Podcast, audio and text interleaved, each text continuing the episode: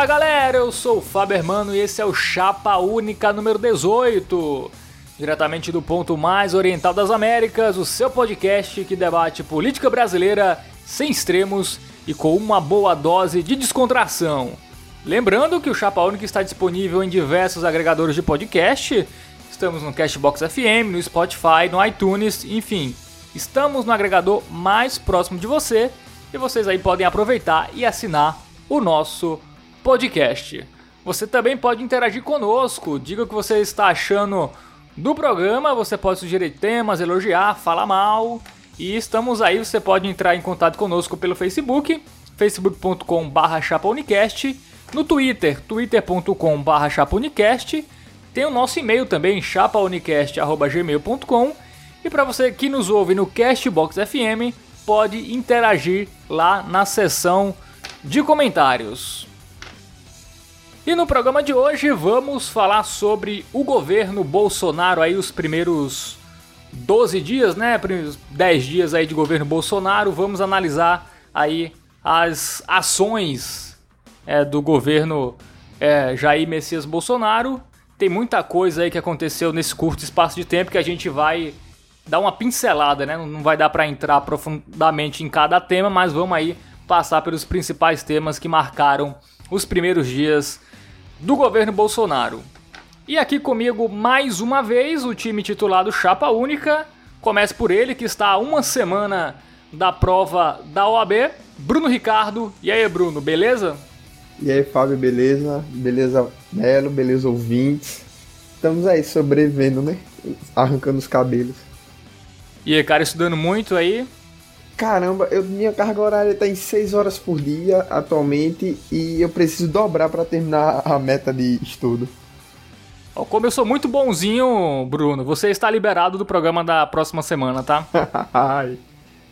Ainda bem que você me liberou, senão eu ia ter que levar falta, ia descontar no, na folha de ponto. exatamente. Mas é isso, Bruno. Boa sorte aí, vai dar tudo certo. Mas não deixa uma prova definir você, tá, Bruno? Não, só a minha carreira, né? Não, mas isso aí é. Faz um concurso que é melhor. Advogado é. Agora que acabou o Ministério do Trabalho, aí que vai ter menos emprego ainda. Faz um concurso que tem mais futuro. Vou anotar essa dica. Pode anotar. E também aqui comigo o Matheus Melo. E aí, Melo, hoje tá tudo bem ou não? Tá tudo. Dada a situação de, de Bruno, né? Como eu não tô arrancando meus cabelos, eu acho que eu tô de boa, cara. E Melo, tivemos comentários aí do, dos nossos últimos programas e você foi citado, né? Não, não foi citado, mas foi você que falou, né? O, o que o nosso querido ouvinte Daniel de Souza Andrade, ele reclamou do nosso programa. Não foi eu que falei, sobre... foi... foi... Foi quem? Foi tu? Foi a assessoria de imprensa. Ah, tá. É... O Daniel Souza de Andrade, ele comentou no Castbox FM sobre o programa, provavelmente foi do programa sobre o Lula, né? Do especial em, dois, em duas partes. É, o Daniel de Souza Andrade falou: Glaze Hoffman foi inocentada, já Écio não foi investigado. Nesse podcast, vocês falam que os dois casos são semelhantes. Importante não passar informações falsas. Agora Melo nos defenda do nosso querido ouvinte Daniel Souza Andrade, que nos acusou de fake news. Olha, veja só. É verdade. Eu, eu, o que eu tinha para dizer, o que eu tinha para dizer, minha assessoria já disse, certo? Eu só me comunico através da, da, da assessoria, mas eu, eu, eu vou dar eu não sei, cara. Eu não sei como a pessoa tem, tem a coragem mesmo de corrigir outra pessoa sem ter certeza que está certo. Ainda mais num espaço como a internet, onde você tem a chance de verificar se você está certo antes. Eu, eu acho isso muito estranho. É, para quem quiser ver a resposta de Melo lá, um textão, rapaz. Um textão de muitas linhas, tá lá no Cashbox FM. Foi onde o glorioso Daniel é, de Souza Andrade é, comentou. Valeu, Daniel tá? Eu sei que você falou que a gente não concordou muito com a gente, o, o Melo explicou lá é, a nossa, o nosso lado, né? Mas, mas valeu por participar, é importante sempre Fábio, interagir. Fábio, eu indicaria, falar, a gente ler, eu indicaria a gente ler pelo menos o ponto central da nossa resposta, já que tu falou qual foi a, o comentário dele, né? Não deixar esse espaço em branco e a gente pelo menos citar a parte mais importante do texto. É, eu vou ler aqui a resposta da assessoria de Matheus Melo, que foi o seguinte: o objetivo da argumentação era demonstrar que os políticos são beneficiados pela falta de celeridade do Supremo, independentemente da sigla partidária. Nesse sentido, a situação da Glaze é semelhante à do Aécio. A Glaze, de fato, foi inocentada, mas responde por mais três inquéritos. O Aécio responde por nove inquéritos, além de ser réu por corrupção e obstrução de justiça. Outro ponto a ser ressaltado é que é falso que o Aécio não é investigado. Inclusive, no mês de novembro do ano passado, foi desarquivada a investigação do caso de Furnas e ele está sendo investigado nesse momento. Além disso, se formos pegar o histórico da Glaze, ela se torna ré em 2016 e só vai ser julgada em 2018. Dessa forma, teoricamente, o Aécio só seria julgado em 2020. A situação do Aécio e Glaze é tão semelhante que ambos largaram o Senado em busca de um caminho mais garantido na Câmara Federal. Esse seu comentário foi, foi válido para nos atentar ao fato que devemos informar nossas fontes, por isso deixarei todos os links que embasam o que acabei de falar aqui embaixo. É importante não passar informações falsas quando se acusa alguém de passar informações falsas. Aí Melo colocou 382 links que o querido ouvinte pode. É, eu vou até colocar nesse, nessa descrição desse, do, do programa de hoje para os ouvintes é, poderem ver aí toda a nossa resposta muito bem embasada. Parabéns à assessoria de Matheus Melo por esse, por esse texto, né? Muito bem, Melo. Parabéns, cara. Vou dar um aumento a eles. Faça isso, que foi um trabalho muito bem feito. E quem comentou também é, sobre o nosso programa foi, mas foi sobre o programa da fake news, né? O nosso último programa de 2018. É, foi a Carolina Almeida, ela falou que a fake news da facada do Bolsonaro já virou teoria das, da conspiração ela falou que tem até um documentário sobre isso. Ela falou que faltou uma menção honrosa para as fake news divertidas que envolviam a Pablo Vittar como a nota de 50 reais e ela como a vice do Lula e etc. Aí a Carolina Almeida falando aí do nosso programa das fake news. Foi muito legal o programa da, da fake news, viu? Dá pra fazer um programa todo mês sobre, sobre fake news. E agora, 2019 já começou com tudo, né? Não, não fiquei muito satisfeito de você elogiar o programa que eu não estou presente como sendo muito legal. Não, foi legal por causa do tema da, das fake news, que é, foi, foi muito divertido fazer esse programa. Mas, é, você fez falta, né? Preferiu estar no show do, do seu Pereira e Coletivo 401 e não estava aqui no programa. Mas, mas perdeu, você perdeu. Tava preso no, no glorioso bairro das indústrias tentando vir para casa, cara. Você toda equivocada aí, tá entendendo? Eu vou ter que escrever um ah, textão é? para você também. É. A informação que chegou até mim foi outra, mas tudo bem. Melo, se você quiser que o programa que você esteja também seja super legal, é só você dizer que tá tudo bem no começo dele. Ajuda. É, hoje eu disse que tava tudo bem, então o programa tem que ser legal. Eu quero semana que vem ouvir dizer que o programa foi legal. é. Vamos lá, né? Vamos, vamos começar então. Vamos falar sobre o governo Bolsonaro e os primeiros dias de Jair Messias Bolsonaro, quem direi, direto do CQC para comandar o país. Vejam só.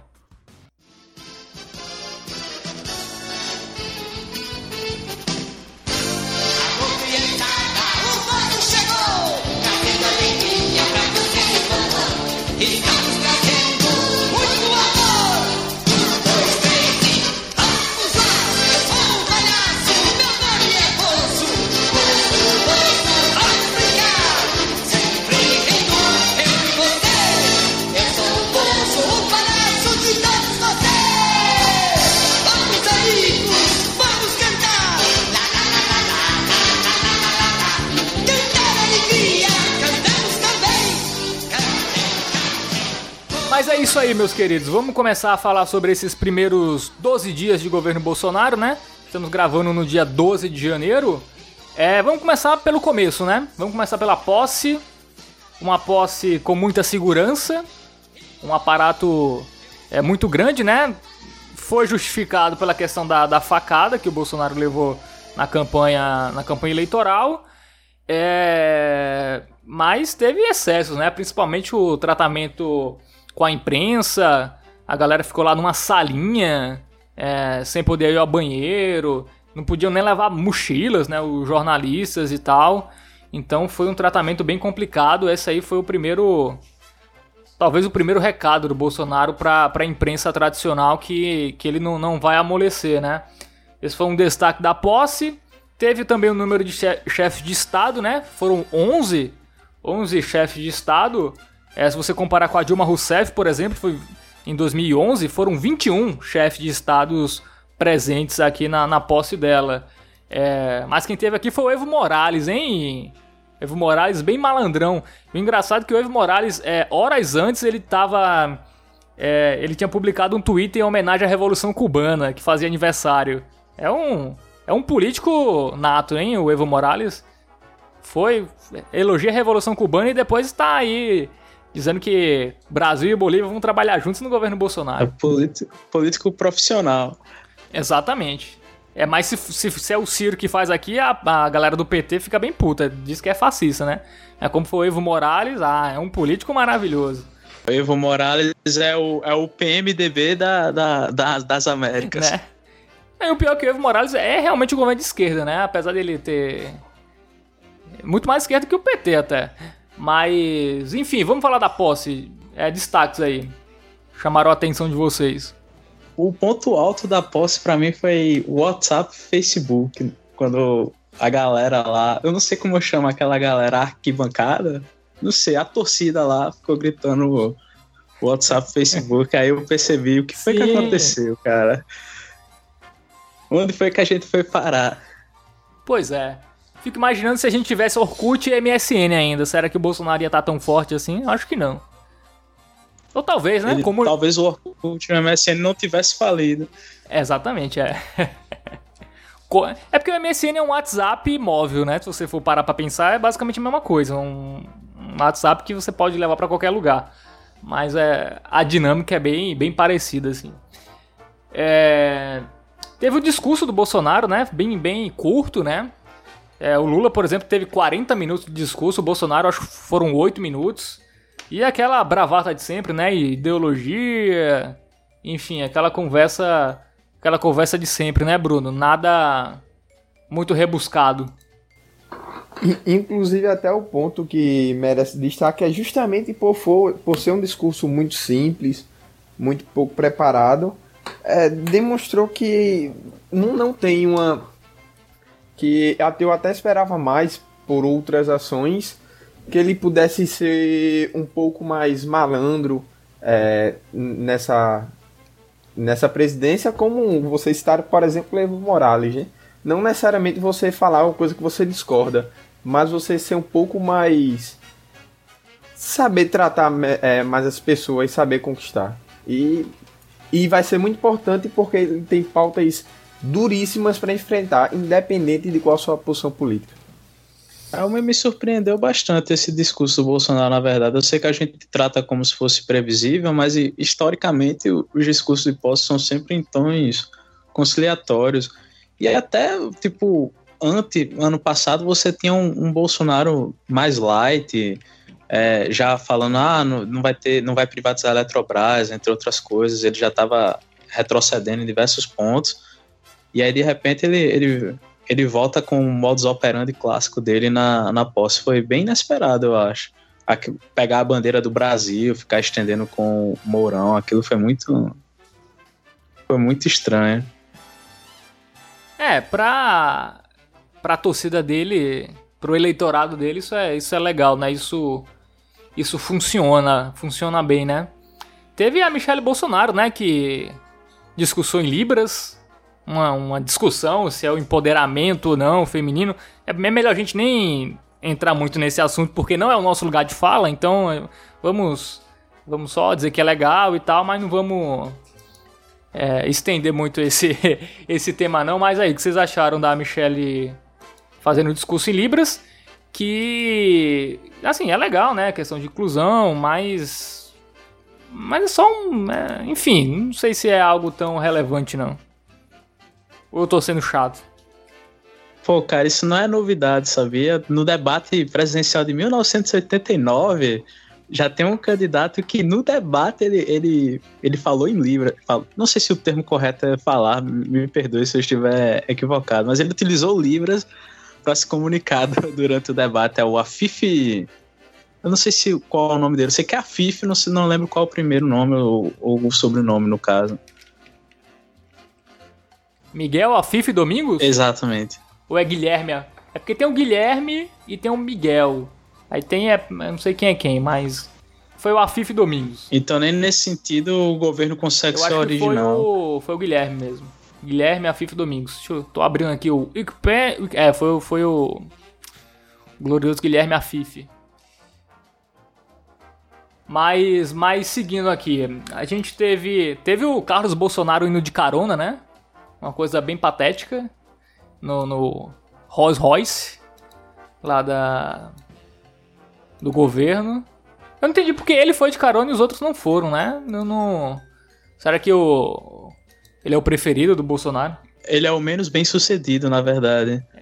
Porque ele é só ele não... vereador, né? É porque ele é mais novo também, né? Também, também tem isso. Não, ele é o mais velho, não? No caso do Bolsonaro, eu acho que ele é o mais novo. Eu acho que o mais velho é o Eduardo Bolsonaro. É, o Carlos Bolsonaro tem 36 anos. É, e o Eduardo Bolsonaro. É, ele tem. Ele tem. É, é verdade. É, então, é, acho que Tu tá correto, Vice Melo. O Eduardo tem 34 anos. É, e o Flávio Bolsonaro tem. Deixa eu ver aqui, carregando. Tem 37 anos. Então ele é o do meio. O mais velho é o Flávio, 37. O, o Carlos tem 36 e o Eduardo tem 34.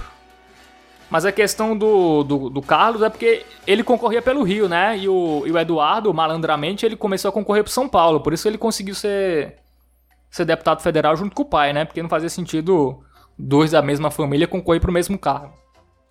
Eu não diria nem que ele é o menos bem sucedido, Melo, porque eu lembro que a votação dele é, para vereador pelo menos foi muito expressiva. É porque, pelo menos na última candidatura, ele não se decidiu não se candidatar a outro cargo de nível mais alto. Mas eu acho que dos filhos do, do Bolsonaro, eu acho que talvez eu esteja mais dentro aí do governo, né?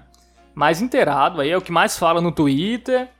Porque foi e... o que cuidou do pai no, no momento da, da facada e tal. Mas, tipo, Bruno, eu, se ele teve uma votação expressiva para vereador, e dado que ele é um político profissional, é, é, independente do que possa se interpretar por esse termo, eu tô dizendo porque eu tô querendo dizer basicamente que ele é um. Ele almeja subir, porque ele não se candidatou a, a deputado pelo Rio esse ano. Não tinha mais a concorrência do, do pai, que era candidato a presidente, o outro filho saiu para senador e o outro concorria pelo por São Paulo. Era natural que eles se candidatassem.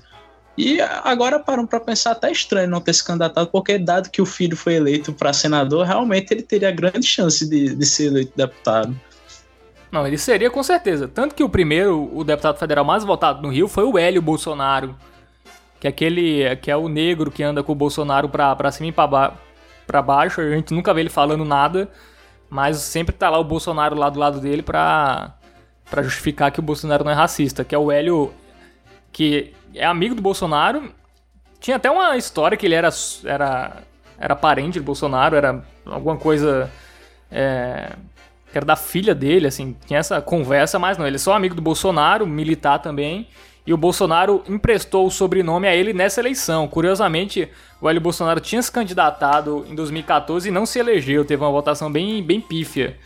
É, com o nome Hélio Negão. Aí quando ele conseguiu Hélio Bolsonaro, ele foi o deputado federal mais, mais votado do Rio, que é, poderia ser do Carlos Bolsonaro, né, se ele tivesse ido se candidatar. É, é também pensando agora, é, é meio estranho mesmo, né? a estratégia pode ser dar um cargo para o, o Carlos no, no governo federal e aí garantir esse, esse Hélio na Câmara dos Deputados com uma estratégia meio que de ganha-ganha. É, mas o, até agora o Carlos, não, aparentemente, ele vai cumprir o mandato dele no lá no para vereador. Provavelmente eu acho que querem preparar o Carlos para ser candidato a prefeito, né, daqui dois anos. Então deixar ele mais lá no Rio, né, para enfim, é, fazer campanha lá até 2022, né? Não, 2020 já, né? Ano que vem, né? 2020. 2020 pra. 2020. É, com certeza ele vai se candidatar a prefeito, dado que o Flávio Bolsonaro desmaiou, né, em 2016, então tá meio queimado já. Eu ia comentar justamente isso, é, Fábio, que Flávio foi teve o rendimento não só em debate, mas como todo o resto, é bem decepcionante para a família, visto que ele não, não tinha o menor trato de falar, alguém que foi pré, que vive nesse meio político desde novo, né? Deveria apresentar um pouco mais de habilidade, coisa que ele demonstrou não ter nenhuma na última eleição inclusive desmaiando para não responder pergunta. Exatamente. Não, o auge Exatamente. foi o debate dele contra o, o, o, o, Marcelo Freixo, que ele fala que se o Freixo ganhasse a prefeitura do Rio ia levar as drogas para todos os municípios do Rio. E aí o, o Marcelo responde que é, o Rio não pode ter um município porque ele é um município. Pérola de Bolsonaro, né? De um Bolsonaro. É, os Bolsonaros é pérola a todo momento, né? Mas. É, vamos, vamos seguir aqui. Teve o salário mínimo, né? Que foi o primeiro ato. Só, só, só um, um, falar, um adendo, assim. Eu acho que, que, que a família Bolsonaro não pode se dar o luxo de se decepcionar com o desempenho de ninguém ainda em debates também. Eu acho que ele só foi para dois debates. No primeiro ele já viu que tinha um amigo ali, que era o, o Cabo Daciolo, e já ficou interagindo com, com ele e depois nunca mais apareceu. Não, no primeiro ele ficou sentado, né? Até o Boulos falou que ele estava dopado naquele primeiro debate da Band. E o da Rede TV foi uma negação, né? Teve aquela pergunta do Reinaldo Azevedo sobre economia, que foi ridículo. Teve a questão da cola na mão. E de lá pra cá o Bolsonaro aí teve a facada, o Bolsonaro não foi mais para nenhum debate. É, eu também acho que ninguém dá. O Bolsonaro não pode cobrar do filho dele desempenhos bons em debates, não, já que ele não, não é exemplo de. O Bolsonaro é muito bom em entrevista, né? Em entrevista o Bolsonaro sempre sai bem, assim, mas. Porque ele yeah. consegue levar para a área que ele, que ele se garante, que é essa do, do dos costumes, pô é, é, toda entrevista sempre vai findar nisso. O cara vai começar a perguntar sobre homossexualidade, ditadura militar, é, feminismo, esse tipo de coisa, e lá ele se, ele se garante, porque ele tá 10 anos falando essas coisas, ele já tá treinado, é muito tempo no super pop para você conseguir dominar o assunto. é verdade, muito, muitos anos de CQC e super pop, né? É, Exatamente. É, vamos seguir aqui, eu ia comentar, né, que foi o primeiro decreto né, do Bolsonaro, que foi o salário mínimo, que teoricamente estava fixado é, pela lei orçamentária, tinha sido já aprovado pelo Congresso, que ficaria em R$ 1.006, e o Bolsonaro caiu R$ 8,00 e deixou 998 reais.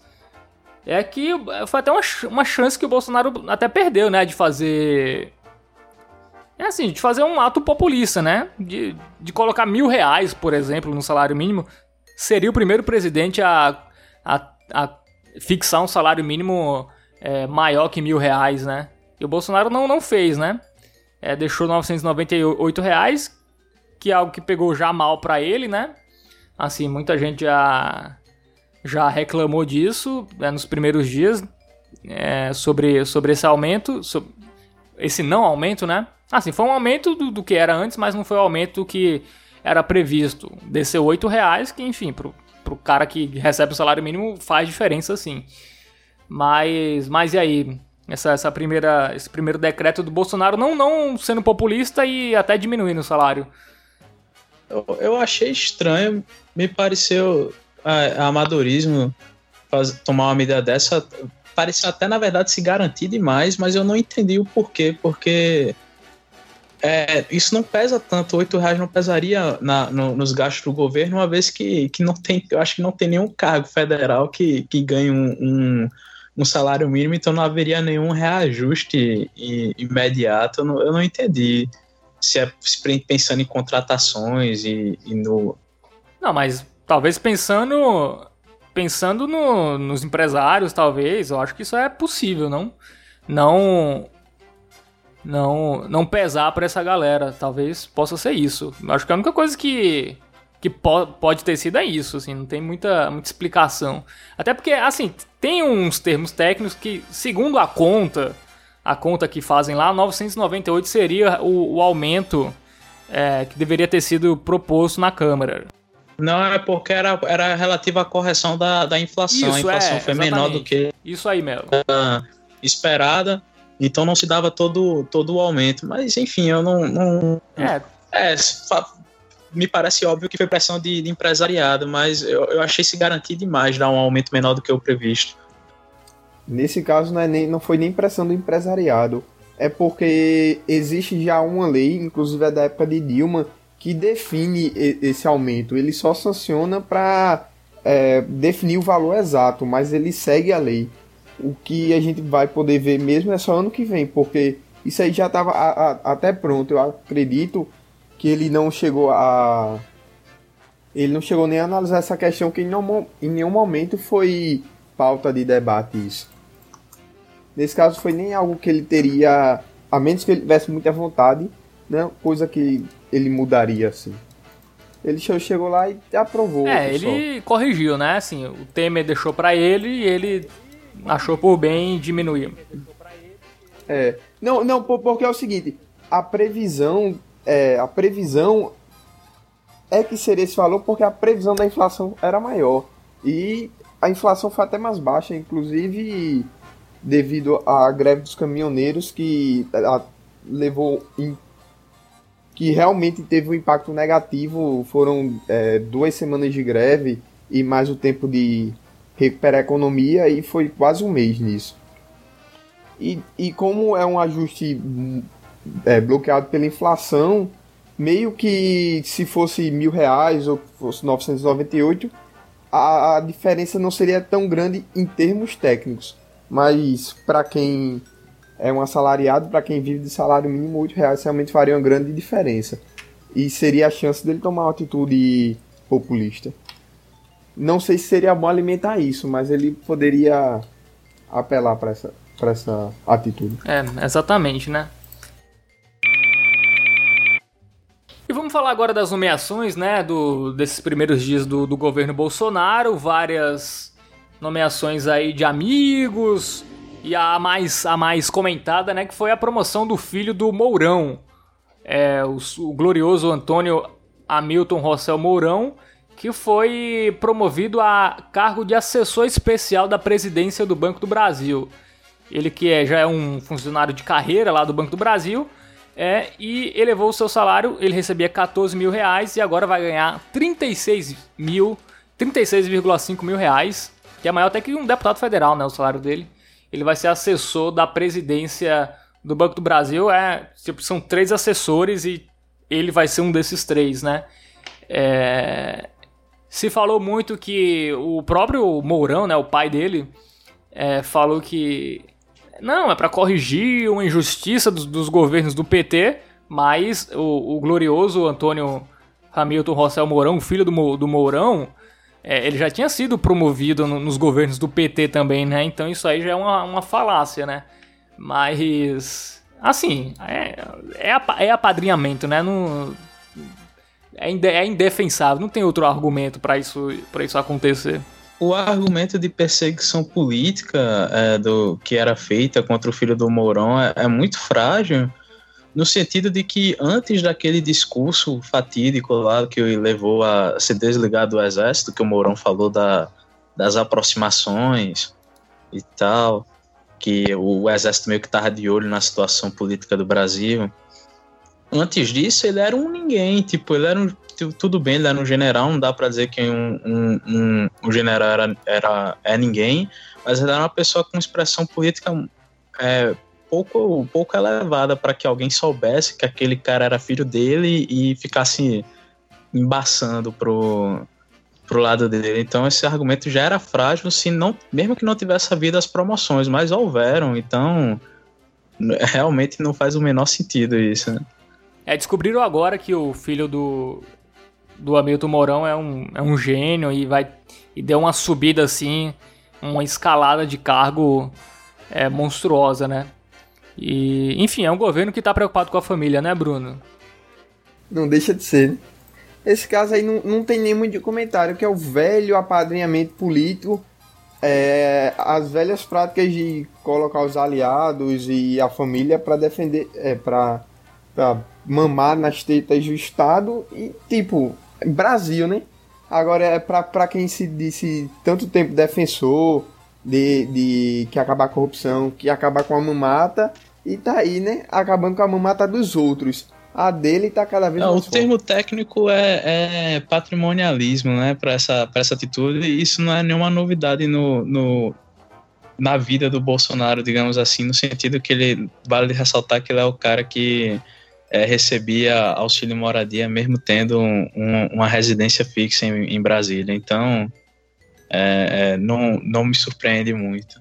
É, também teve o amigo do Bolsonaro, né, que ganhou uma gerência de inteligência na Petrobras, né, que é o, o glorioso Carlos Vitor Guerra Naguen, conhecido como Capitão Vitor, amigo particular do Bolsonaro.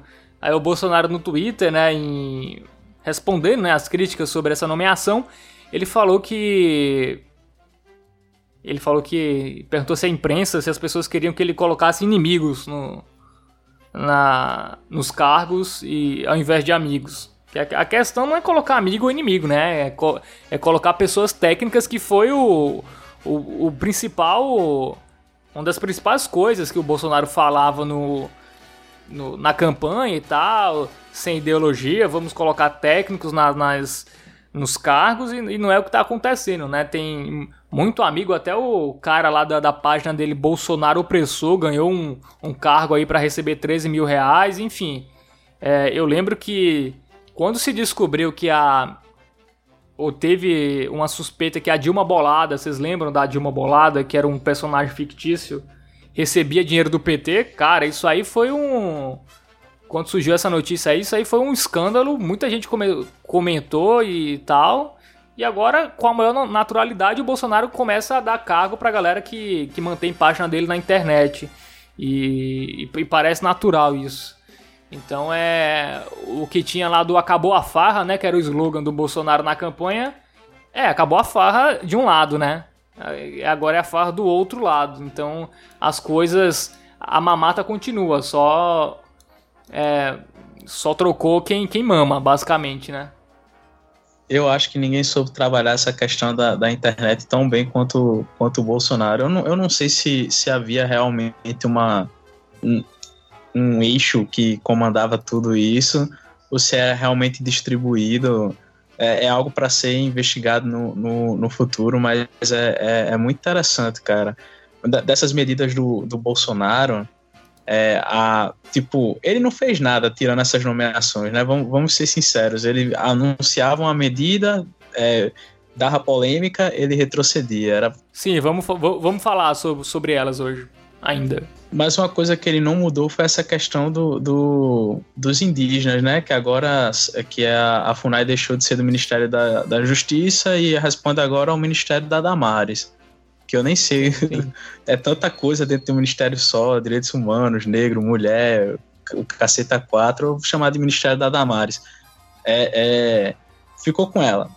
E aí, basicamente, eu já tô recebendo é, é fake news falando que, que o, o, o estado que era para ser mais rico era Roraima, porque e por isso que o PT botou o estado todinho como reserva indígena porque aí não podia explorar o petróleo que tinha lá e quem explorava era a Venezuela, uma história desse tipo. Realmente é uma, é uma galera que o, o, governo toma uma medida, eles já, eles já vão propagando notícias que favorecem essa medida que foi tomada. Acho muito interessante. Não, isso, isso aí é orquestrado, sem dúvida nenhuma. Tanto que essa questão do, do filho do Mourão, por exemplo, é, pouco tempo depois tinha vários textos, pegar no Twitter, as pessoas estavam colocando basicamente o mesmo texto é, de, assim, defendendo o cara, ah, concursado há tantos anos. Tinha até uma fake news que ele recebia, que esse cargo dele era para receber 100 mil e ele só vai receber 34 mil, ele abriu mão de cerca de 60 mil, enfim, fake news da, da Braba, né, como é de costume. É, e tinha aí vários argumentos, assim, então a galera que é um negócio orquestrado, assim, tem os bots, né, os robôs aí também, e tem pessoas também que não são robôs, são pessoas de verdade, mas que que é, alimentam essa, essas histórias aí e mudam e, e, e, colocam a narrativa delas aí como se fosse a verdade, né? Tem até uma, uma história aí bem que que estão criando é, twitters de, de jornalistas é, jornalistas que, que, em geral estão criticando o governo Bolsonaro, como a da Mônica Bergamo, da Folha de São Paulo, a Amanda Audi, do Intercept, a Patrícia Campos Melo, da, da Folha também, fazendo paródias dessas notícias, de, de, é, de, dos twitters, dos perfis dessas jornalistas, para é, colocarem notícias meio que confundam é, as pessoas. Sabe aquela falha de São Paulo que o, que o Ciro caiu, por exemplo? É, é, basicamente fazer a mesma coisa, botar a mesma foto, botar o mesmo. Assim, como é, eles colocam que é paródia, mas muita gente é desinformada e lê aquilo ali, vê a foto a mesma e tal, o nome, o nome do perfil praticamente o mesmo, e acha que foi aquela pessoa que disse isso. Então é mais uma tática aí do, do da militância do Bolsonaro para desacreditar a mídia tradicional é, é fazer esses perfis aí até se descobriu rápido, estão começando a denunciar e tal. O Twitter já até excluiu alguns, mas é mais uma é mais uma tática aí, né, de, de, de confundir mesmo, é, é, confundir. Quanto mais confundir, melhor para eles, assim, não tem não é esclarecer nada. Abrindo um parênteses, eu durante muito tempo eu achei que aquilo fosse realmente proposital do Ciro, esse estilo de ficar é, atacando os outros, falando palavrão e coisas desse tipo. Mas você percebe com essa história da, da do privatizar Cude curioso que, ele, que é realmente a, a coisa que não é planejado. Ele, ele pensa as coisas ele vai falando na hora. Foi, foi muito amadorismo essa, essa, essa história, cara. É impressionante. Ele não se planeja, Sim. eu acho que ele não se planeja nem um pouquinho para dar as entrevistas. Ele é só aquilo mesmo e pronto. Não é, assim, assim, o Ciro foi candidato a presidente, mas era um cara de 60 anos que vê a internet, alguém mostrou aquilo para ele, é mesmo quando ele viu a logo lá da Folha de São Paulo, ele nem deve ter prestado atenção que além de Folha era falha e, e, e tinha uma foto do do, do, do, do, do Paulo Guedes que parece que ele tá falando a palavra mesmo. É, é, que ele tá falando a palavra. Então, assim, uma pessoa que vê aquilo e, e, e, e tá um mundo tão louco que a gente, a gente não consegue nem saber mais o que é verdade, o que é mentira. Eu já disse aqui, tem coisa que é até verdade que eu acho que é mentira, porque, enfim, a gente, a gente tá começando a desconfiar de, de tanta coisa que, que aí eu caiu, assim. Que, como muita gente vai cair e tá caindo mesmo. Então, até gente, até professor universitário, assim, eu faço rádio e TV, e até professor de comunicação, que tem mestrado, doutorado, fica postando fake news na, no Facebook. Eles caem nessa. É, é, caem em fake news. Então, assim, tipo, um dia desse eu corrigi uma professora minha, assim, ela é mestre em jornalismo, eu corrigi ela no, no Facebook e falei, pô, não vamos começar a fazer coisas do. Era sobre a lei antiterrorismo, na verdade. Eu, agora eu lembrei, era sobre a lei que foi. Era uma notícia, colocaram a manchete antiga. É, se você abrisse a notícia, você ia perceber que era, era a Dilma que tinha aprovado essa lei, que era Olimpíada e tal, é, é, por causa dessas coisas, e tinha aprovado a lei antiterrorismo. Aí, na manchete, governo aprova a lei antiterrorismo. Aí você lê aquilo ali, acha que foi o Bolsonaro que, que aprovou essa lei. Mas não, foi uma lei antiga. Então fica essa maluquice aí, ninguém nem.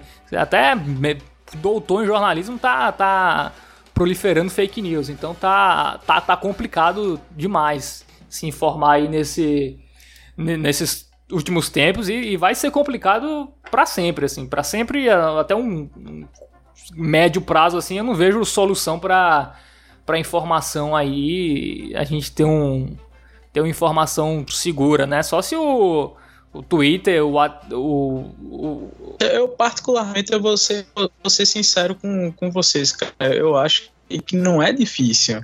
Porque, tipo, é, é, você tem os, os veículos tradicionais, então se, se foi um deles que divulgou, você já tem meio que uma base mais, mais sólida, tipo, é, essa do Ciro é meio indefensável porque eu não sei. Essa falha de São Paulo tem a matéria ou é só a manchete? Não, é um Twitter. É um Twitter que eles colocam, tipo, a manchete e, um, tipo, e uma pronto, foto. O cara vê um negócio e não vai atrás de, de, de, de, de, de ler a matéria, eu acho, eu acho meio que irresponsabilidade.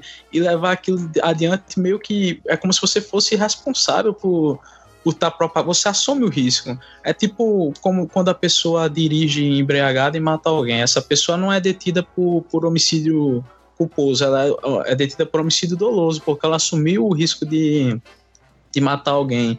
Nesse sentido, quando você é, divulga uma notícia, compartilha uma notícia que você mesmo não leu a matéria, ou você leu a matéria, mas você nunca ouviu falar na vida daquele veículo, ou é um veículo de, de procedência duvidosa, assim, você está assumindo o risco de estar tá compartilhando fake news, cara. Eu acho que você tem que ser responsabilizado por isso. E para professores de jornalismo estarem fazendo isso, acho bem pesado.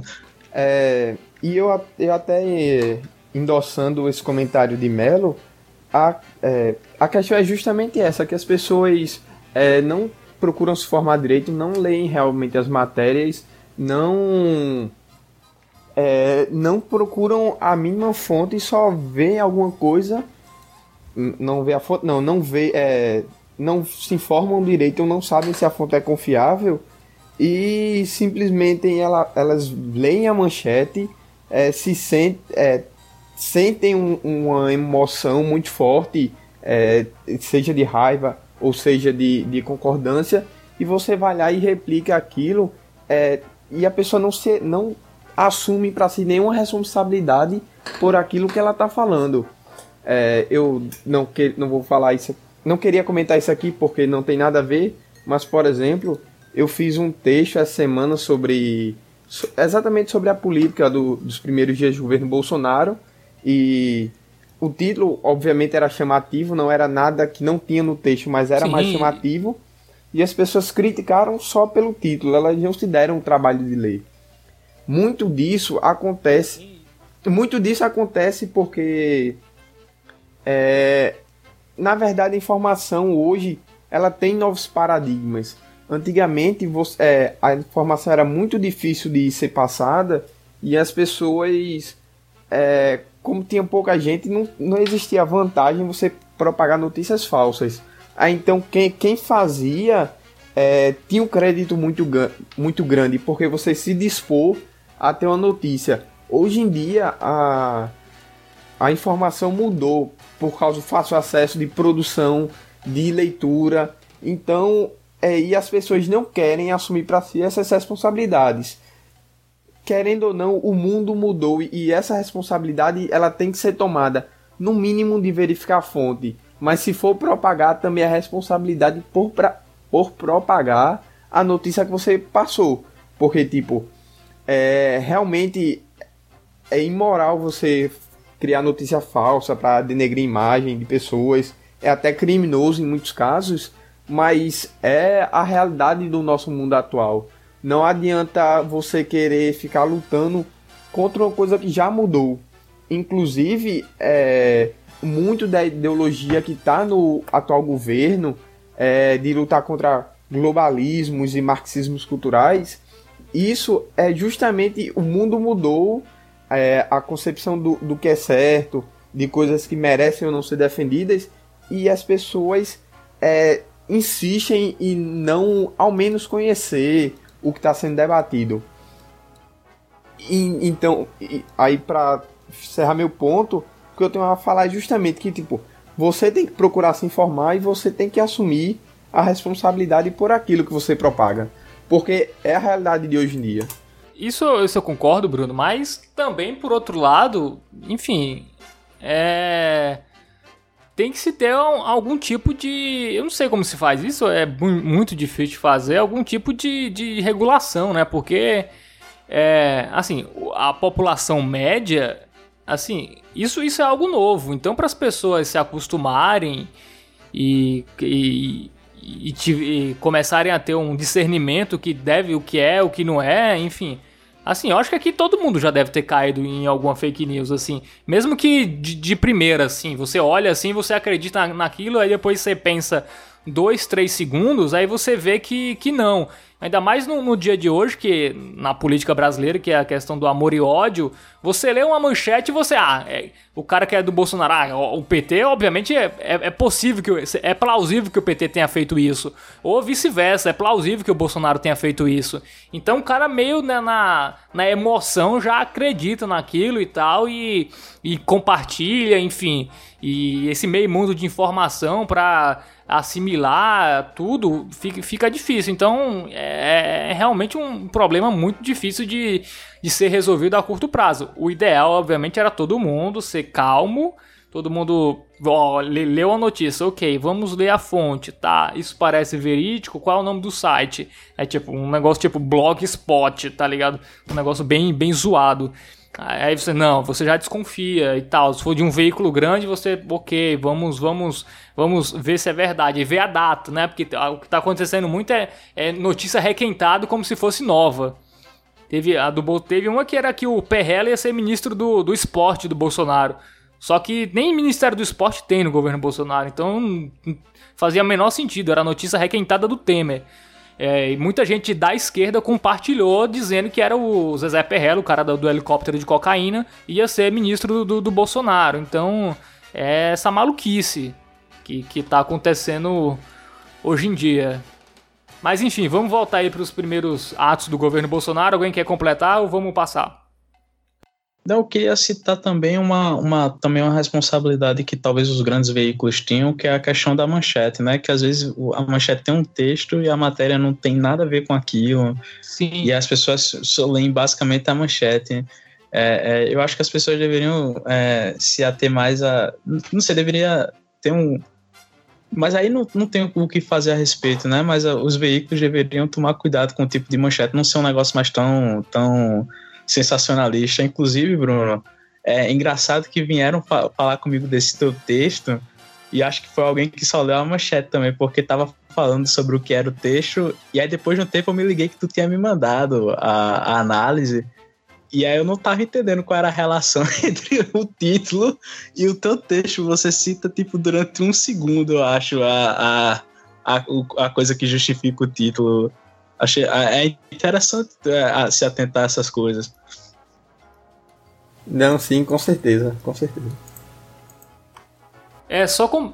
É, vamos seguir aqui falando da, da, das nomeações, né? Teve a nomeação do, do cara da Apex, que é uma agência de exportação. Era um cara que não sabia falar inglês. Só isso. O cara que vai cuidar de exportação não sabe falar inglês. E foi um cara que já saiu, foi a primeira baixa do governo Bolsonaro. É... Mostrando. Inclusive uma baixa sangrenta, né? É... Diga-se de passagem. Sangrenta por quê? Que causou. Ca causou certo rebuliço porque foi anunciada a demissão dele. Aí no outro dele apareceu para trabalhar normalmente. Ah, sim, verdade. Foi, foi até curioso. É verdade, Bruno.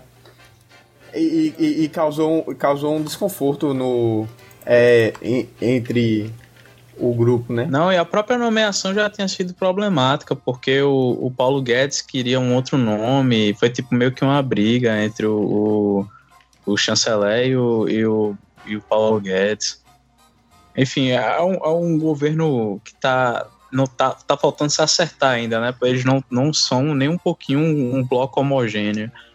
Sim. É, a gente vai falar disso mais pra frente, quando a gente fala dos recuos e do, dos ministros, mas só continuando na questão das nomeações, teve o Murilo Rezende, né? Que é o novo cara que vai supervisionar o Enem. Né, o Murilo Rezende é um cara que era do MBL, foi expulso do MBL, veja o naipe. É um cara que é doutor em economia pela Fundação Getúlio Vargas. O máximo de, de experiência em, em sala de aula como um professor visitante da Universidade Federal de Goiás e de uma escola lá de Goiânia também de economia, nunca administrou nada em relação a. nunca foi diretor, nunca foi nada relacionado à educação. É um cara que é, é ligado ao Olavo de Carvalho, assim, né? Um, tem discípulo de Olavo de Carvalho, tem só 36 anos e vai cuidar do Enem. Apesar do, dos primeiros é, declarações dele, diz que pelo menos em 2019 não, não haverá grandes mudanças, né? Mas, enfim, é, é uma preocupação, né? É, daqui a pouco vai ter que estudar a Bíblia para fazer o Enem, né?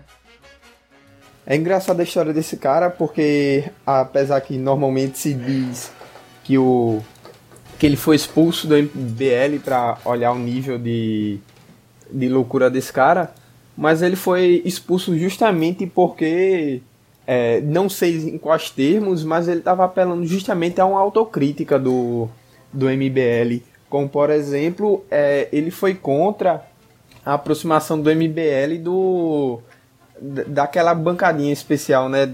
Eduardo Cunha e essa outra galera que atuou fortemente no impeachment. Então você vai ver que o cara realmente é um, um cara de espírito mais é, radical, mas em compensação é, ele foi radical porque estava se fazendo uma coisa meio. Um, tava acontecendo um jogo sujo do, da, do, da parte onde ele era, né? Então, um caso bem problemático. E falando em demissões e nomeações, tem um caso muito legal que é do Onyx, né? Que ele demitiu todo mundo da Casa Civil para fazer a gloriosa despetização. Só que ele não podia mais demitir quem demitia e ele precisou recontratar as pessoas porque a coisa lá não ia funcionar, porque ele tinha demitido todo mundo e até quem contratava ele demitiu. Então ele teve que recontratar para contratar outras pessoas. É, esse é o gênio Onyx Lorenzoni. É, mais uma batida de cabeça aí desse, do, do governo Bolsonaro que aparentemente não está nada nada alinhado, né? O, o seu todo, né? O time não está não está alinhado. Enfim, vamos agora falar mais das questões dos recuos, né, do Bolsonaro nesses primeiros dias de governo. E continuando, né, falando sobre esses primeiros dias do governo Bolsonaro, tem essa falta de sintonia, né, que a gente já via comentando, Melo. É... Já no primeiro dia teve a questão do, do, do, decreto do salário mínimo, que o Onyx tinha dito que o Bolsonaro só ia ver isso no outro dia, no dia 2. Mas na noite do dia 1 um, já saiu o decreto, mesmo o Onyx dizendo horas antes que o Bolsonaro só, só ia ver isso no dia, no, no dia seguinte, né? É, o Onyx também está envolvido em várias coisas. Primeiro, ele desmentiu né, a questão do IOF, que o Bolsonaro disse que ia ter aumento. É, o Bolsonaro tinha anunciado o aumento do IOF e, ia, e tinha anunciado a redução da alíquota do imposto de renda, né? De 27,5% para 25%. E aí o, o, o Onyx desmentiu o Bolsonaro e o Bolsonaro também nem depois não desmentiu o Onyx, então significa que o Onyx estava certo. Mas... Foi o Marcos Sintra, não? Que, que desmentiu? É, é provável. É provável que tinha sido o Marcos Sintra. É, o IOF foi, foi o Onyx, mas. É, é verdade, é, foi o Marcos Sintra mesmo, secretário da Receita Federal, é, que desmentiu a questão do imposto de renda e o Onyx é, desmentiu a questão do IOF. Então tá faltando, ou o Bolsonaro não tá entendendo que ele tá conversando com as pessoas. Se fala uma coisa, ele entende outra. Ou, enfim, não sei o que. Ou ele quer fazer uma coisa, diz que vai fazer e depois volta atrás. Enfim, é, é meio inexplicável, né? O, cara. Ele não sabe se vai aumentar o IOF ou não. E, e, depois é desmentido. Ou ele acha que vai aumentar e depois não é isso, é outra coisa. Enfim. Comenta aí, Melo.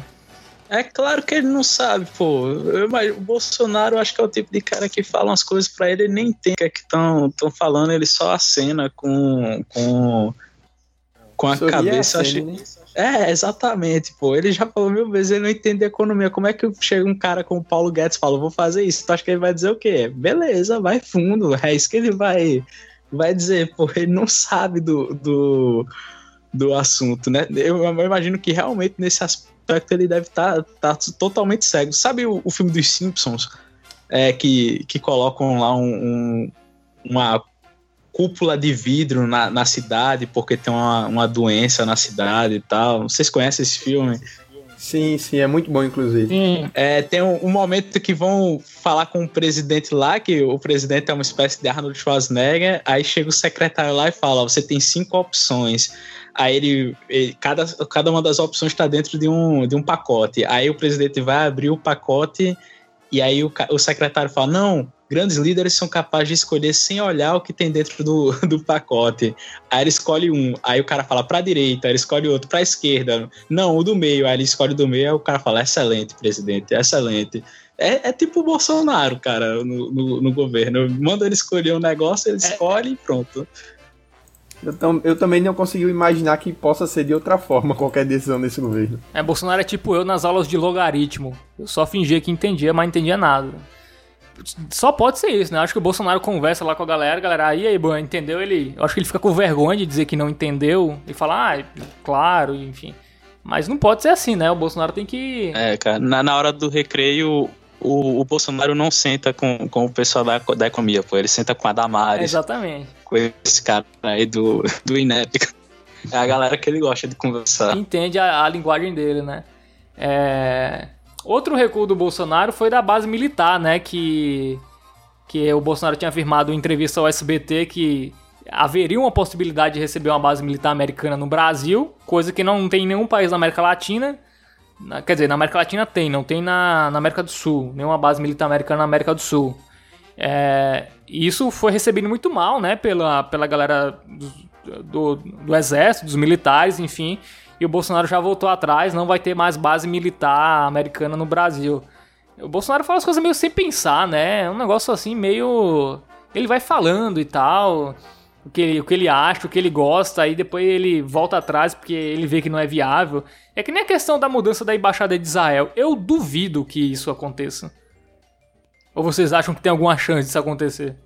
Sinceramente, né, eu não duvido esse aspecto da, da, da, embaixada. Eu acho que o Trump já, já, já fez isso. Não, não é uma coisa problemática, não. É só uma decisão política mesmo. Eu acho que ele não consegue sentir as consequências. Então, tem a questão dos árabes que que importam é, muita carne brasileira, mas é, vamos, vamos esperar para ver. Não, não vou fazer nenhum, nenhum juízo de valor, porque os caras nunca são tão loucos quanto a gente pensa. Ou até dizem que são, mas na hora de H os caras acordam para a realidade, né? Uma coisa é falar, outra coisa é fazer, né?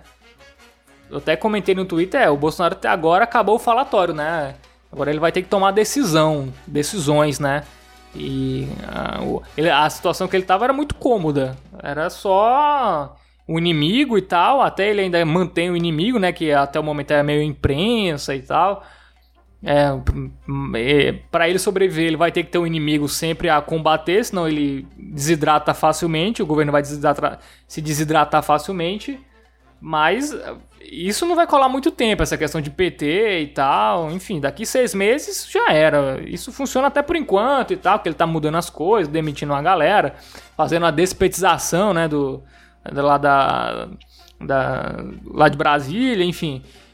Mas vai chegar um momento que isso não vai colar mais. Ou as coisas acontecem e, e mudanças acontecem, ou então já era, né? Até mesmo porque, né, Fábio, é, a oposição atualmente está totalmente perdida, né? É, ainda não, a oposição ainda não conseguiu se organizar e é basicamente é, botemos desses termos pelo menos que o, o grande o grande empecilho para Bolsonaro agora é a imprensa que estava fazendo uma fiscalização até bastante interessante. Não sei por quanto tempo isso vai durar. E ele não, não tem grandes, inimi grandes inimigos politicamente. Então, talvez isso até esteja prejudicando ele é, assim, em, em como em como organizar, em como manter a coesão do grupo dele. É, alguns outros recursos foi o Bolsonaro tinha anunciado a suspensão do, do, processo de reforma agrária, né? Voltou atrás e a mudança aí também que foi muito comentada foi a mudança no edital de compras de livros didáticos pelo MEC, né? Que que foi até um negócio que ninguém sabe se foi o Temer ou se foi o governo Bolsonaro. É, um joga pro outro. Ninguém sabe, Fábio, mas já foram de demitidos 10 pessoas sobre essa justificativa, né? Então, e, e fica até difícil saber se foi boicote ou se essa galera. Assim, se essa galera boicotou e realmente fez para prejudicar ou foi incompetência? É, isso foi publicado no Diário Oficial da União dia 2, então já era Bolsonaro, enfim, não tem sentido. Eu acho que os. Não, assim, não, se, uma, se o material já tivesse pronto, eu, ah, eu sim, falo nesse sim. sentido, entende? É, é se, por, por, porque a gente, a gente tende a atribuir tudo ao governo é, Bolsonaro, que, que foi dia 1 em diante, então foi culpa dele, mas às vezes nem é. Eu não sei se ele chegou a analisar, mas um caso que foi bem divulgado na mídia foi que ele aprovou um projeto que foi de um.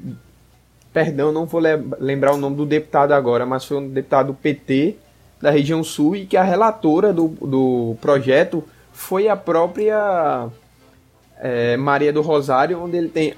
Que ele tem a, a história dele que foi quando começou ele a, a aparecer na mídia.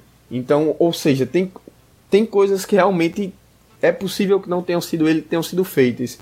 E um governo de transição, ele não tem condição de ter acesso tudo a Isso que você está falando, Bruno, foi um projeto de lei para motivos religiosos podem justificar uma falta, era isso, né? Muita gente atribuiu. É, esse, foi de um cara do PT, mesmo. relatoria de, da Maria do Rosário do PT, e muita gente atribuiu que foi coisa do Bolsonaro, enfim. É, também tem essa. Da galera não abrir, abrir a notícia e ler, né? Ver a manchete. E, e o cara lê. É aquela questão que eu tô dizendo. Você não precisa nem. Você não precisa nem ser, é, se responsabilizar se você for divulgar, eu acho que você tem que ser minimamente responsabilizado, mas tipo, para você mesmo saber. A pessoa não se digna nem a abrir o, a notícia, né? Porque, é, inclusive, era destaque, acho que, pelo menos nos sites, sites onde eu vi, tava lá no subtítulo, na introdução, no desenvolvimento na conclusão do texto. Em todo canto falava projeto da Maria do Rosário, que Maria do Rosário foi relatora, Bolsonaro E a Maria do Rosário tem muita ligação com a questão do. da questão da, da, da, dos deficientes auditivos, né? Foi até ela que criou a lei que, que tornou profissão o tradutor de Libras ou algo relacionado a Libras, não sei exatamente o que, mas era, era alguma coisa desse tipo. Foi a Maria do Rosário até regulamentou é, regulament, a profissão. É, exatamente. a profissão. É até curioso, né? É, enfim, é, provavelmente vai ter novos recursos né, nos próximos dias. O Bolsonaro defendeu uma reforma da Previdência muito branda, né, na idade mínima, aumentando só para 57 as mulheres e 62 os homens. Só dois anos, assim, é uma proposta que não agrada em nada o Paulo Guedes. então é uma coisa que daqui para frente isso vai mudar. É, eu acho que isso aí não vai. É, o Bolsonaro disse isso numa entrevista no SBT. Eu acho que isso não vai continuar. Vai ele talvez seja o que ele quer, o que ele pense fazer, mas na hora H não vai ser o que ele vai fazer. Eu tô até pensando se o Bolsonaro daqui a pouco ele tá triste, né? Porque ele não consegue nada que ele quer, ele consegue fazer, né? Que ele realmente quer as maluquices, né? Se ele quisesse fazer as coisas, ou até uma, uma, coisas mais leves, né? Como é, é, a questão da reforma da Previdência, porque eu acho que o grande dilema do Bolsonaro é, é, fazer uma reforma da Previdência pesada que não atinge os militares de nenhuma maneira, né? É, essa é a, a questão para ele. Então, enfim, não sei como isso vai ser resolvido. Muito provavelmente vai ser tema de um programa só sobre isso, quando, quando esse texto da reforma da Previdência estiver pronto e tal, a gente para que a gente possa discutir mais concretamente. É, mas é isso. Vocês querem falar mais alguma coisa sobre esses recursos dele? Do, do governo Bolsonaro? Eu não queria falar sobre os recursos, mas eu queria falar sobre o governo em geral. Tem tá muito, muito analista falando, é, analista mais vinculado à esquerda, claro. É, é, o Ciro Gomes em especial fala muito que o, o, Bolsonaro não vai passar um mês de popularidade alta, coisas desse tipo. Eu queria dizer que eu passei dois anos, cara, apostando contra o Bolsonaro. Isso aí não vai nem pro segundo turno, isso aí não ganha, coisas desse tipo.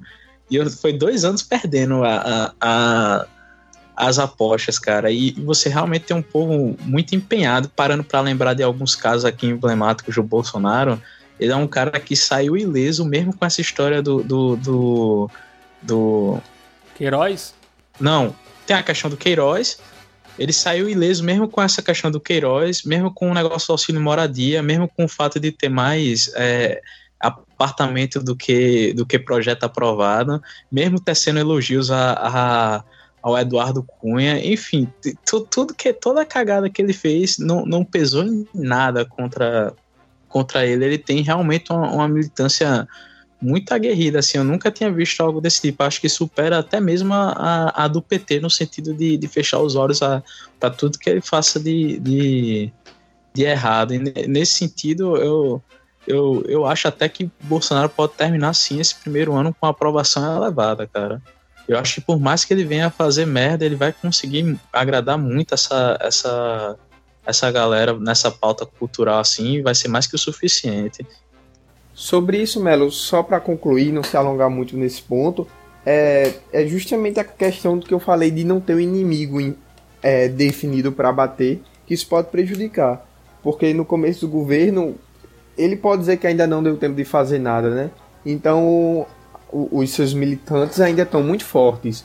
Mas, e outra coisa, além de ter a oposição forte, muito, muitas dessas coisas que a gente acha que é cagada, é, as pessoas não discordam ou até mesmo concordam. Eu estava conversando com, com uma amiga minha esses dias é, sobre justamente sobre isso, Bolsonaro indo e voltando atrás, ou então Damares falando besteira.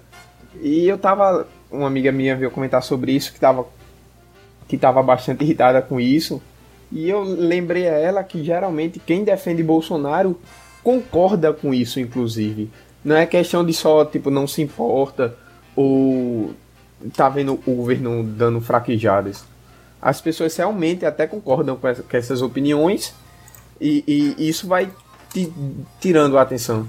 Esse negócio de não ter um inimigo é, é porque tá em recesso parlamentar, cara. O PT faz barulho, ninguém sabe fazer oposição como, como o PT, não.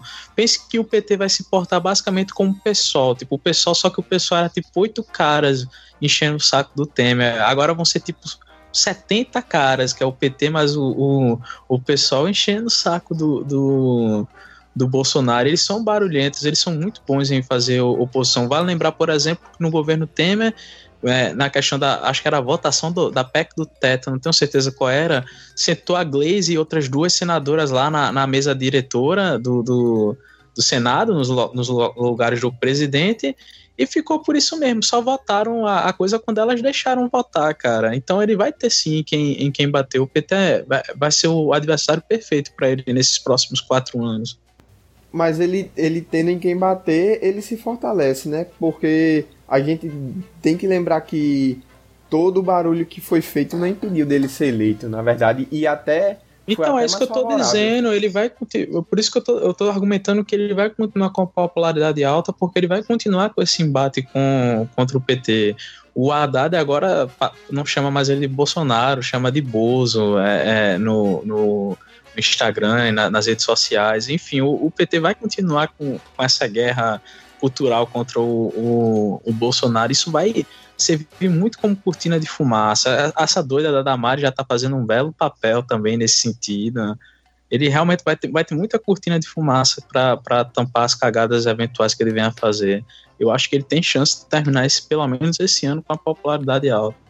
É, assim, a curto prazo, eu acho que o Bolsonaro também vai manter é, a popularidade, mas a gente tem que lembrar o seguinte: o Bolsonaro ganhou mas nem todo mundo que votou no Bolsonaro é Bolsonaro fanático, né? Vamos lá. Bolsonaro. Eu acho que os, Bolsonar, os bolsonaristas fanáticos é aquele do começo da eleição. É, era o que? 25%? Que é um barulho muito grande que essas pessoas fazem. Mas tem muita gente, assim, muita gente que votou no Bolsonaro meio na esperança e tal, e muita gente também que já tá meio assim, caso Queiroz e tal. Ah, é, já tá meio assim de orelha meio em pé, assim, meio já balançado. Então, ele vai ainda ter uma popularidade que o vai manter no cargo, obviamente. Mas eu não sei se, se vai ser uma popularidade maciça, ao menos que as coisas melhorem, as coisas mudem e, enfim, é, as pessoas é, sintam mudanças é, na, na, vida prática, né? Porque não adianta também continuar a mesma coisa, a vida é uma merda e, enfim, a galera também não é tão besta assim. Talvez a galera de classe média alta e que, que é uma bolha que essa galera vive, é, até na realidade é, é uma bolha, não só na internet, talvez ainda mantenha um apoio nele, mas eu acho que é, é, é provável que o apoio dele diminua. Tanto que ele não ganhou, ele, ele teve 55% dos votos, mas não, não foi uma, é, uma vitória acachapante se você pegar a população toda, dividir quem não votou e tal. Se bem que é sempre assim, né? Mas, assim, é, eu acho que ele não, não tá completamente seguro, assim. Eu acho que ele agora as coisas vão ter que, que acontecer. Não adianta só falar o que adiantava antes. Agora ele tem que falar, obviamente, manter a retórica e tal, o inimigo, aquelas coisa toda, mas tem que mostrar resultado. é, é até possível que esse primeiro ano aconteçam coisas boas na economia, né? Questão aí, o mercado aí tá agitado, é, coisas a curto prazo, né? A gente não sabe até que ponto isso vai dar certo, mas é, é, é possível que ele tenha números na, na economia, por exemplo, que, que melhorem é, nesse ano e isso deu uma sobrevida a ele. Mas a, até que ponto isso vai, né? É, e até que ponto essas maluquices dele de relações internacionais, enfim, isso pode prejudicar o Brasil, até que ponto ele vai insistir nessas coisas. Então, há, há, há de se esperar, né?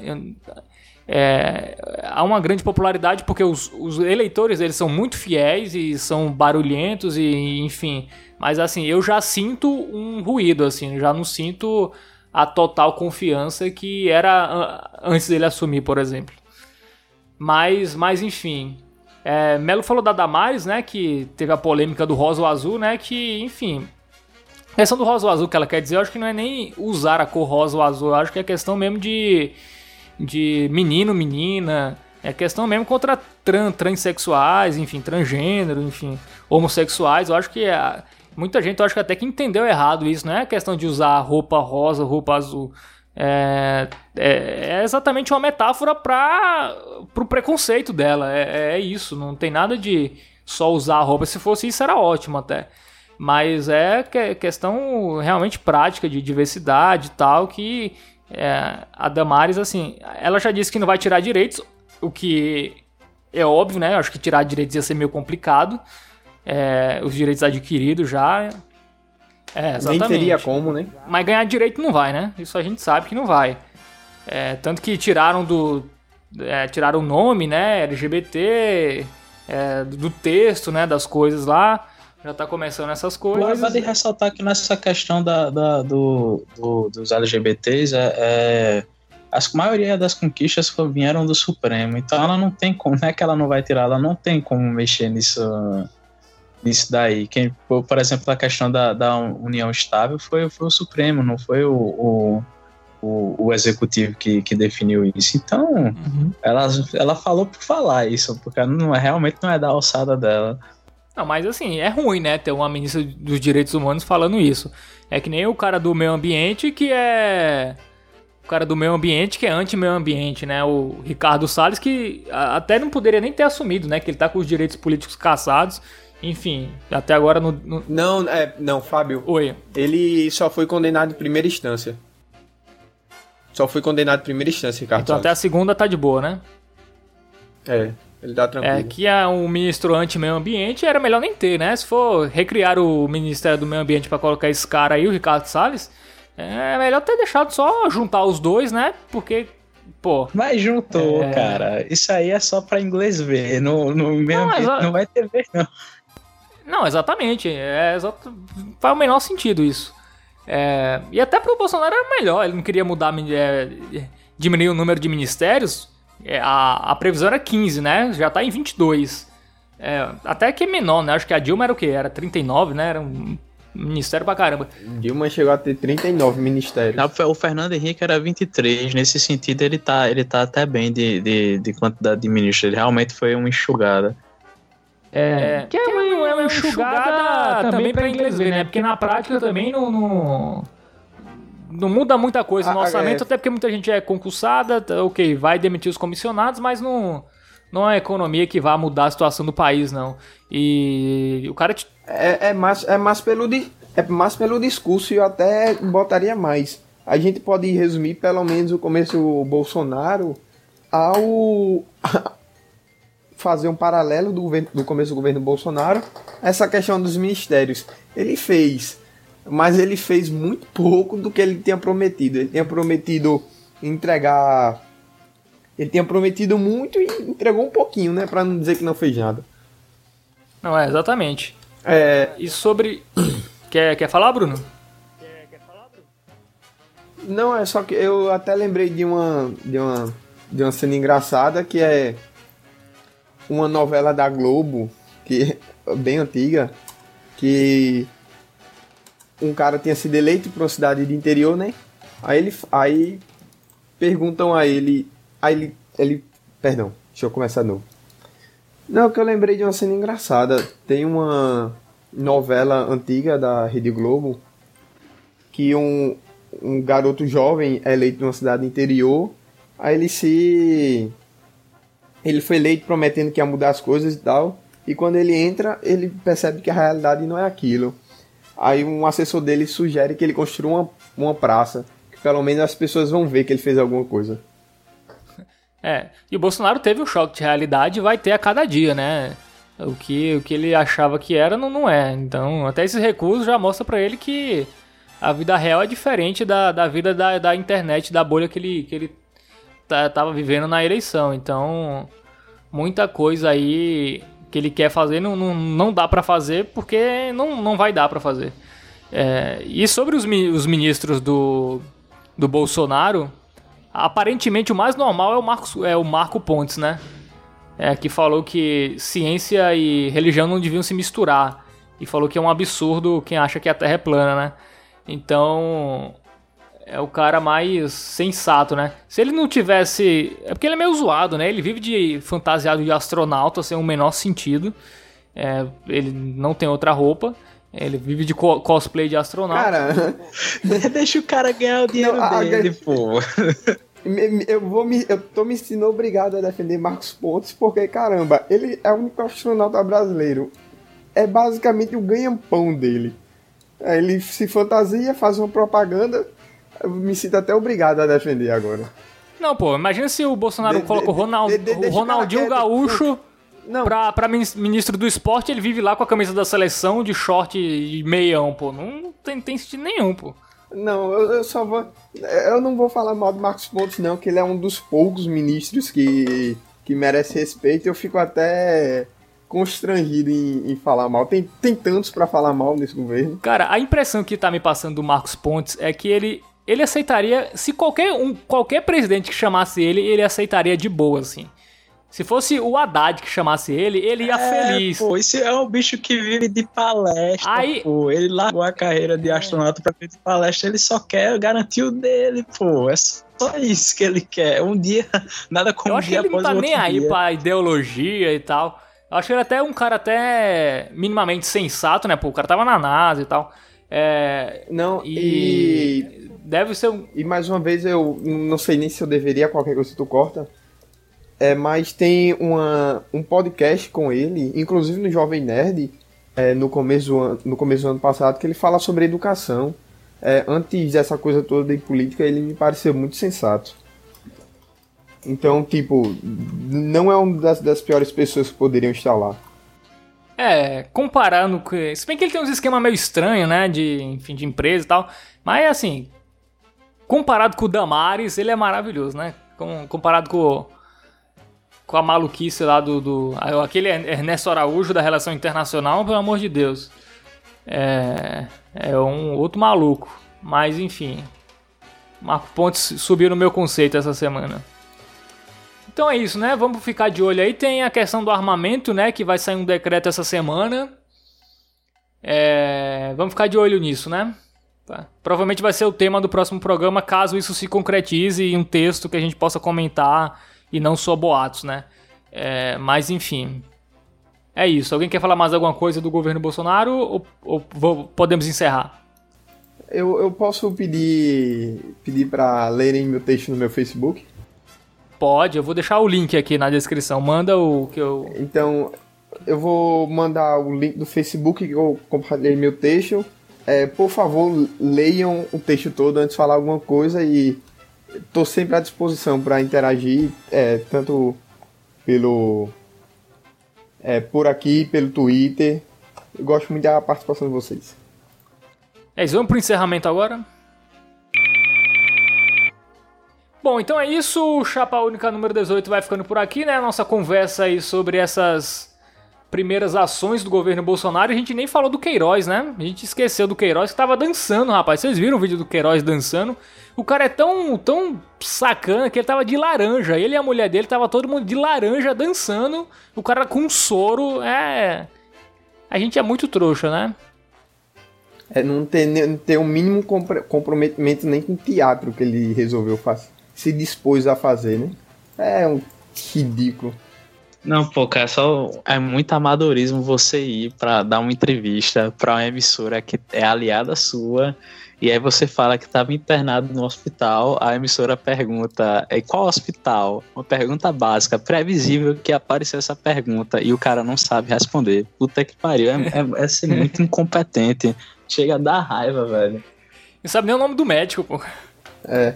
E... É, eu tenho, eu tenho um amigo que ele fez um comentário que eu acho que resume a, a política é, brasileira, que é que você acha que os caras são os puta gangster, mas quando você vê é o tipo de cara que tem um papel em casa escrito CX2.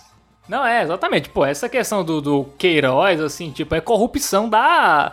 Assim, é de iniciante, tá ligado? É botar funcionário lá pra, pra receber metade do salário do cara e, enfim, é um negócio assim de, de vereadorzinho de, de, de, município, assim. De município pequeno, essa, essa, é, essa questão do, do Queiroz e do Bolsonaro. Ele não foi. O, o Flávio Bolsonaro não foi no, no Ministério Público, foi intimado, não foi. O Queiroz pode dar entrevista, mas não foi lá. E tá internado no Albert Einstein, eu acho. Não sei quem tá pagando, né? Ele, o Queiroz é do Rio de Janeiro, tá internado no Albert Einstein. É, enfim coisas muito é, nebulosas, né? Mas assim, enfim, ah, obviamente ele, tem investigação e tudo mais, mas assim, é bem, parece bem claro, né? Que é. Ele não é, é... um. Afinal de contas, já Fábio, ele não é um puta empreendedor que vende milhões, milhões em carros por mês, né? Tá aí. Ei, é, Exatamente. É só, só uma notícia aqui que eu, que eu acabei de ver, só um, um parênteses. Aqui, aqui tem informação, Fábio é, Cesare Batista foi capturado na Bolívia. Uma coisa aí que talvez Sério? a gente possa. A, é, foi saiu há meia hora atrás aqui nos principais sites. É, a gente pode até fazer um, um breve comentário no futuro. É. Tá vendo? Evo Morales aí, rapaz. Evo Morales já ajudando o César Batista a ser, ser, ser pego. Já é a primeira. Ele, ele tinha fugido, né? Não é isso que o Bolsonaro ia extraditar ele, não é isso? É, Bolsonaro resolveu extraditar ele. E... Ele fugiu pra Bolívia. Ele fu... ele tava desaparecido, na verdade. Né? Tá, Agora foi o... pego. Evo Morales aí na sua primeira parceria com o Bolsonaro já fez o trabalho lá, vai. O, tá, tá preso, né? O Cesar Batista. Devem levá-lo aí pra Itália, né? Enfim. É isso, valeu, Melo. Prazer é todo seu, cara.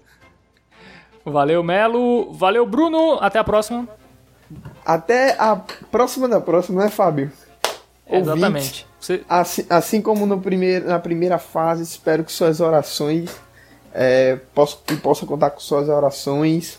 E estamos aí, né? Próxima vez que vocês me virem, eu ainda não terei o resultado. Mas certamente eu estarei em depressão ou não. Quando é que sai o resultado? Eu não sei em quanto tempo, normalmente é cerca de um mês, mas geralmente dá para você ter uma noção aproximada pelo, pelo rascunho, né? O, o caderno de questões. É o gabarito, né? Ah, é o se, gabarito, se ele não né? chegar, se ele não chegar falando, a gente sabe que deu merda. Tô passando por você, Bruno. Que Deus lhe elimine. É isso. Com essas palavras de apoio de Matheus Mello, a gente vai ficando por aqui.